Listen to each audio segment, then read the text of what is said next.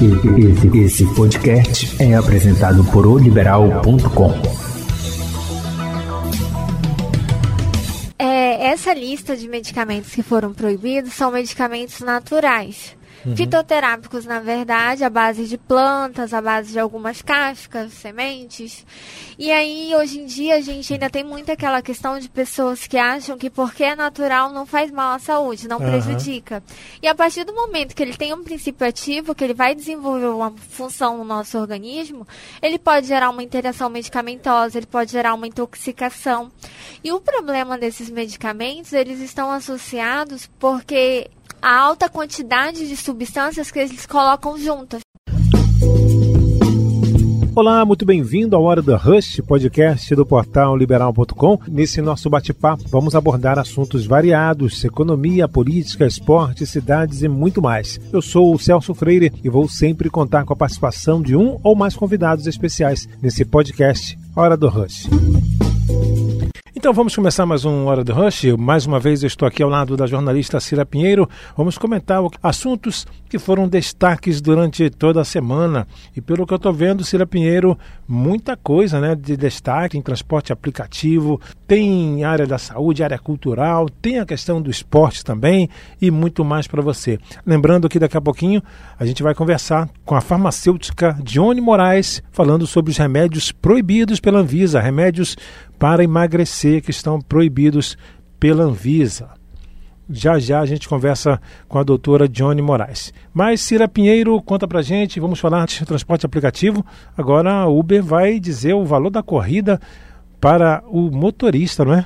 Olá, Celso. Olá, você que acompanha o podcast Hora do Rush. Vamos lá as principais notícias da semana. É o seguinte, é o seguinte, mudanças para os motoristas de Belém do aplicativo Uber mostram agora o endereço de destino e o valor total da corrida antes que eles aceitem a viagem. A atualização foi anunciada pela empresa essa semana e já está disponível para vários parceiros. Processo seletivo. O Exército Brasileiro está com vagas abertas para homens e mulheres que desejam ingressar na Escola Preparatória de Cadetes. O edital disponibiliza mais de 400 vagas distribuídas para candidatos de todo o país. As vagas são destinadas à matrícula no curso de formação e graduação de oficiais de carreira da linha do Exército Militar Bélico. Para se inscrever, os participantes precisam acessar o site do Exército e preencher um formulário disponibilizado na plataforma. Agora, o assunto é área cultural. Cira Pinheiro, vamos falar do projeto de lei, os recursos. Está dando o que falar esse projeto de lei que foi vetado pelo presidente Jair Bolsonaro recursos que viriam, inclusive, para o estado do Pará, na área cultural, não é, Cira? Na área cultural, o assunto da semana foi esse, Celso. O projeto de lei que previa o repasse de 3,86 bilhões em recursos federais a estados e municípios para o enfrentamento dos efeitos da pandemia da Covid-19 sobre o setor cultural foi vetado pelo presidente Jair Bolsonaro. A decisão foi publicada no Diário Oficial da última quarta-feira. Nesse projeto, 164,8 milhões iriam ser destinados para a cultura aqui do nosso estado, o estado do Pará. A proposta de autoria do senador Paulo Rocha foi aprovada no dia 15 de março pelo Senado. Infelizmente, essa verba não foi aprovada, não é, Celso? E como anda a vacinação, Cira, da gripe? Na área da saúde, já iniciou a campanha nacional de vacinação contra a influenza na capital paraense. É isso mesmo. A Prefeitura de Belém, por meio da Secretaria Municipal de Saúde, a SESMA, está disponibilizando pontos de vacinação nas unidades básicas de saúde, nas unidades estratégias de saúde da família, hospitais, shoppings e outros locais. Segundo a SESMA, essa é a primeira fase da campanha contra a gripe influenza e essa fase é destinada para idosos acima de 80 anos. O dia D de mobilização contra a influenza está marcado para o dia 30 de abril, quando, além de idosos, serão vacinadas as crianças de 6 meses a menores de 5 anos de idade. Nessa aí, a minha filha vai, a Valentina e o seu também, não é, Celso? Verdade, Cira. é isso. A gente vai conversar com a farmacêutica Dione Moraes, falando sobre os remédios proibidos pela Anvisa, remédios para emagrecer que estão proibidos pela Anvisa. A nossa convidada é a farmacêutica e professora da Estácio, Professora Dione Moraes está aqui com a gente. Professora, como vai? Tudo bem? Oi, tudo bem? Sim. Professora, vamos falar um pouco a respeito desse assunto, né? Que muita gente curiosa para saber a respeito desses essa questão desses remédios para emagrecimento, né? Isso. A gente nota que as pessoas querem um milagre, né? Buscam um milagre em busca de um milagre para emagrecer. E esses remédios que foram, na verdade, proibidos, né, pela Anvisa, né? Como é que então, é, essa lista de medicamentos que foram proibidos são medicamentos naturais. Uhum. Fitoterápicos, na verdade, à base de plantas, à base de algumas cascas, sementes. E aí, hoje em dia, a gente ainda tem muito aquela questão de pessoas que acham que porque é natural não faz mal à saúde, não uhum. prejudica. E a partir do momento que ele tem um princípio ativo, que ele vai desenvolver uma função no nosso organismo, ele pode gerar uma interação medicamentosa, ele pode gerar uma intoxicação.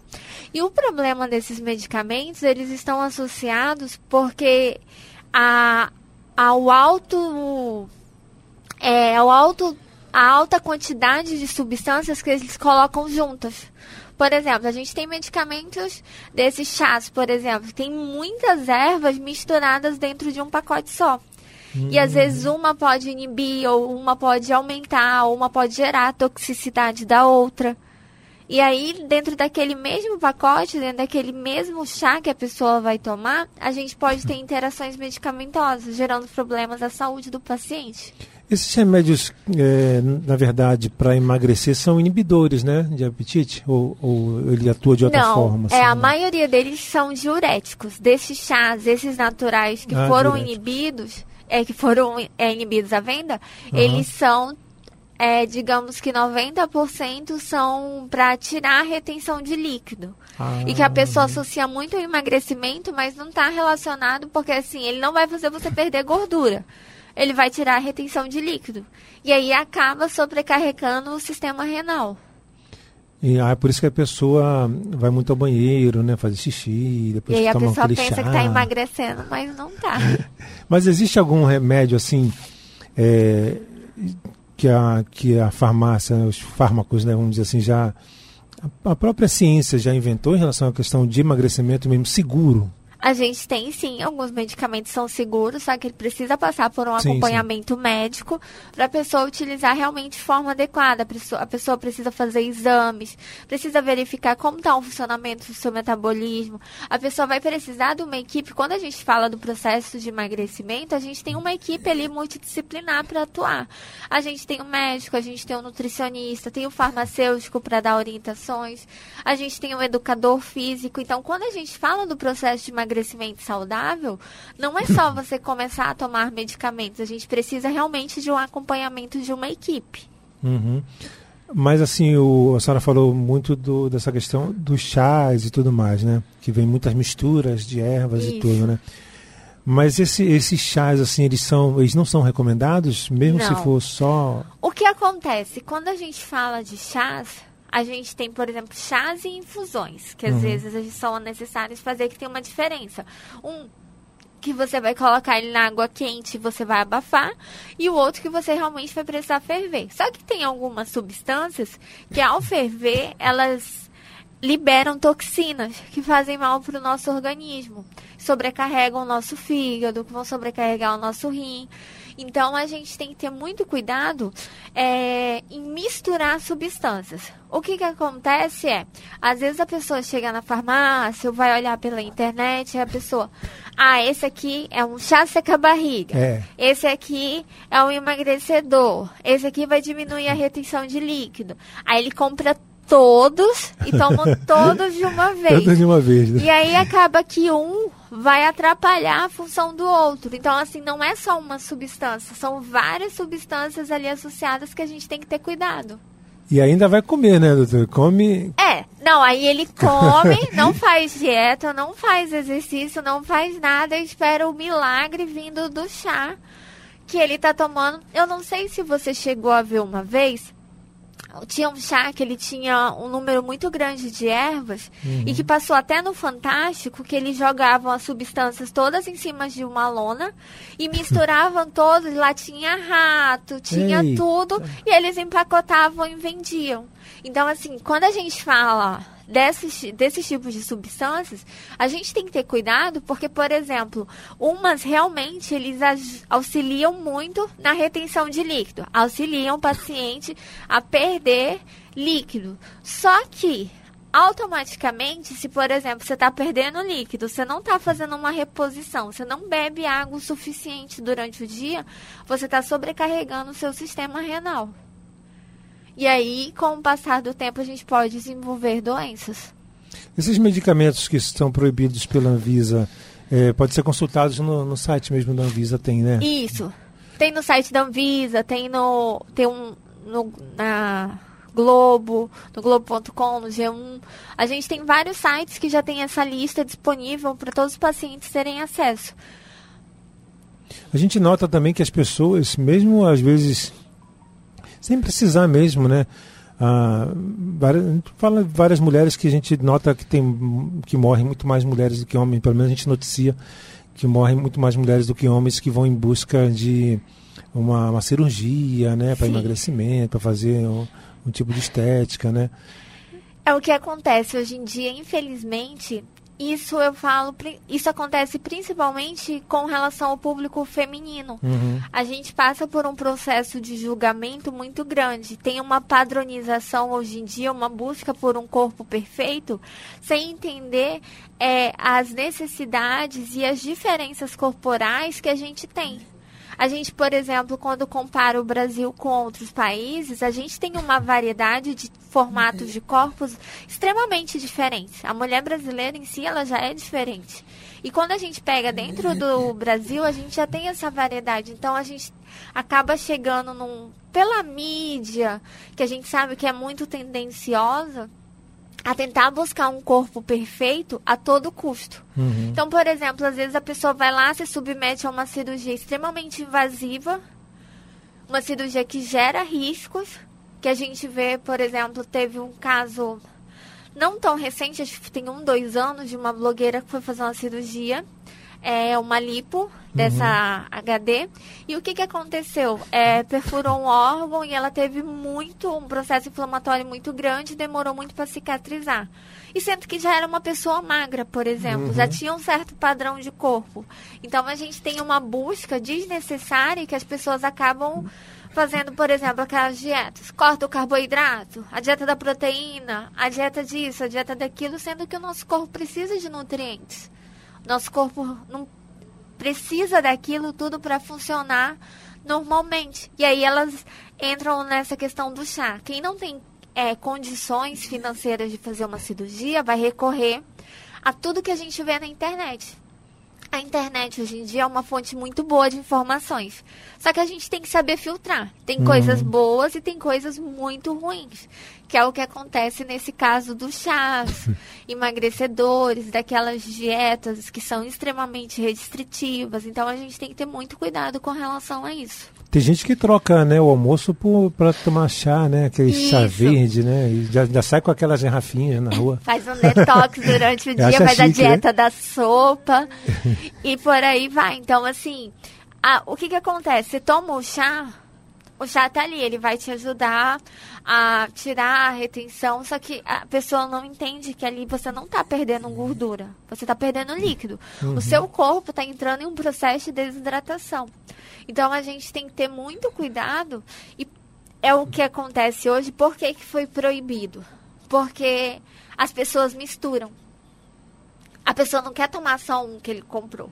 Ele viu um que seca a barriga, ele viu um que diminui a gordura das pernas, ele viu um que diminui a gordura de diferentes partes do corpo. Então ele quer que já faça um milagre. Então ele vai tomar tudo de uma vez. Eu conheço pessoas é, que eu convivo no dia a dia, que a pessoa chega na farmácia, nas drogarias e fala, ah, eu quero isso para emagrecer.